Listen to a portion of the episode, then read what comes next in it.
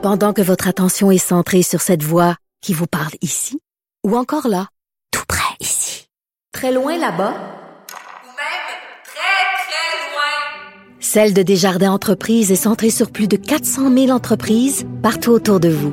Depuis plus de 120 ans, nos équipes dédiées accompagnent les entrepreneurs d'ici à chaque étape pour qu'ils puissent rester centrés sur ce qui compte, la croissance de leur entreprise. Mario Dumont et Vincent Dessureau. Le retour de Mario Dumont. Après l'avoir lu et regardé, il était temps de l'écouter.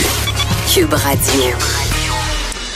À 15h36, on reviendra sur le dossier de Jane Philpott qui a démissionné euh, dans les dernières minutes, la présidente du Conseil du Trésor du Canada. Nouvelle importante euh, qu'on euh, on aura un, bon, on parlera à Jonathan Trudeau dans les prochaines minutes sur ce, ce départ fracassant. On revient sur ben, sur la sur terre avec, faut dire dans le domaine de la santé, la population aussi est vieillissante et certaines ressources peut-être moins connues qu'on connaît des fois avant d'en avoir besoin. Et euh, dans certains cas, on en a très besoin. C'est le cas des ressources intermédiaires, un service euh, en qui vient combler euh, ce que d'autres services ne, ne, donnent pas pour, pour l'expliquer parce que euh, on parlait de pénurie de main-d'œuvre dans le domaine du déneigement puis je vous disais que la pénurie là, touchait énormément de domaines euh, aujourd'hui et c'est le cas de, des ressources intermédiaires. Pour en parler, elle est directrice générale de l'Association des ressources intermédiaires d'hébergement du Québec. Joanne Pratt est avec moi studio. Bonjour, Madame Pratt. Bonjour. Vous allez bien? Très bien, merci. Oui. Pouvez-vous nous situer exactement les ressources intermédiaires, ce que c'est?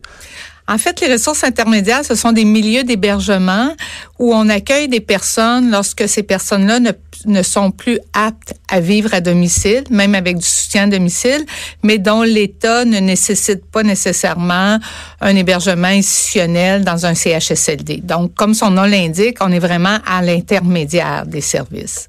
Et euh, il y a une pénurie dans beaucoup de domaines de, la santé euh, et celui-là est particulièrement criant? Effectivement, en fait, le milieu des ressources intermédiaires là, échappe pas à la pénurie. Nous, depuis environ un an, on entendait nos membres de plus en plus souvent nous dire qu'ils avaient beaucoup de difficultés à recruter du personnel. Donc, on a décidé de faire faire une enquête euh, à la fin 2018 et on a été passablement étonnés des résultats. Donc, on voit que dans l'ensemble du réseau au Québec, il y, a, il y aurait 2500 postes à pourvoir de préposés aux bénéficiaires. Donc, c'est énorme parce qu'en plus, dans les prochaines années, si c'est pas comblé, le chiffre va pas baisser, sachant que les gens vieillissent. Effectivement, hein, comme la population vieillit, la demande en hébergement devient de plus en plus grande. Donc, il y a du développement dans l'hébergement et chaque fois qu'on parle de place en hébergement, ben nécessairement, on fait appel à des préposés aux bénéficiaires. Donc, il y a vraiment euh, un problème là, euh, sérieux à l'horizon. Je voyais, euh, j'ai un article de TVA Nouvelle aujourd'hui qui citait Stéphane Beauchamp, qui est justement gestionnaire d'une résidence de, de intermédiaire à, Montréal. Et lui parlait de cheap labor. Il dit, les ressources intermédiaires, c'est le cheap labor. parlait de salaire de 12 et 75 dollars. Là, on s'entend, on est très près du salaire minimum. Est-ce que c'est vraiment là que ça cloche, des conditions qui sont vraiment pas concurrentielles? Ben, en fait, il faut faire attention. Quand on parle de pénurie de personnel, il euh, n'y a pas une seule solution. C'est clair que l'enjeu des salaires, c'est vraiment un défi pour les ressources intermédiaires. La moyenne des salaires au Québec en ressources intermédiaires est à 13,50 Donc, effectivement, c'est très, très bas et c'est des conditions qui doivent vraiment là, être améliorées. Si on regarde euh, un emploi de préposé aux bénéficiaires dans le réseau public, les gens commencent à 19 dollars de l'heure. Donc l'écart est beaucoup trop grand. Alors c'est clair que ça, il y a, y a, des démarches à faire là-dessus. Parce qu'au niveau des, des, des, tâches, des responsabilités, ce que ça se compare carrément.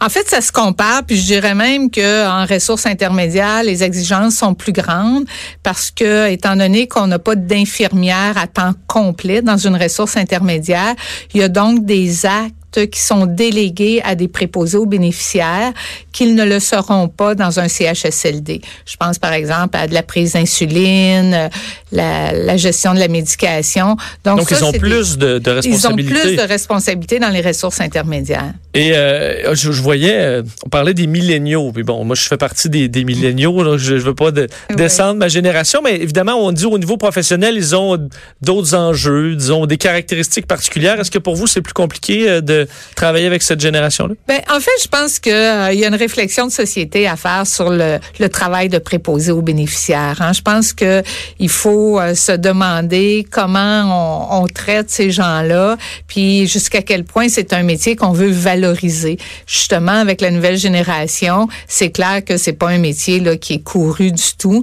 Donc, nous, on pense que ça prendrait une campagne nationale de valorisation de ce rôle-là. Il faut vraiment valoriser les personnes qui vont prendre soin des plus démunis pour les prochaines années. Ben, c'est bien dit, Madame Pratt. On vous le souhaite, effectivement, des, des métiers qui, euh, qui méritent le plus grand respect du monde, qui sont souvent pas assez, euh, euh, disons, salués à leur juste valeur. Effectivement. Merci Oui. beaucoup. Ben, ça me fait plaisir. Merci. On vient. Le retour de Mario Dumont, l'analyste politique le plus connu au Québec. Cube Radio.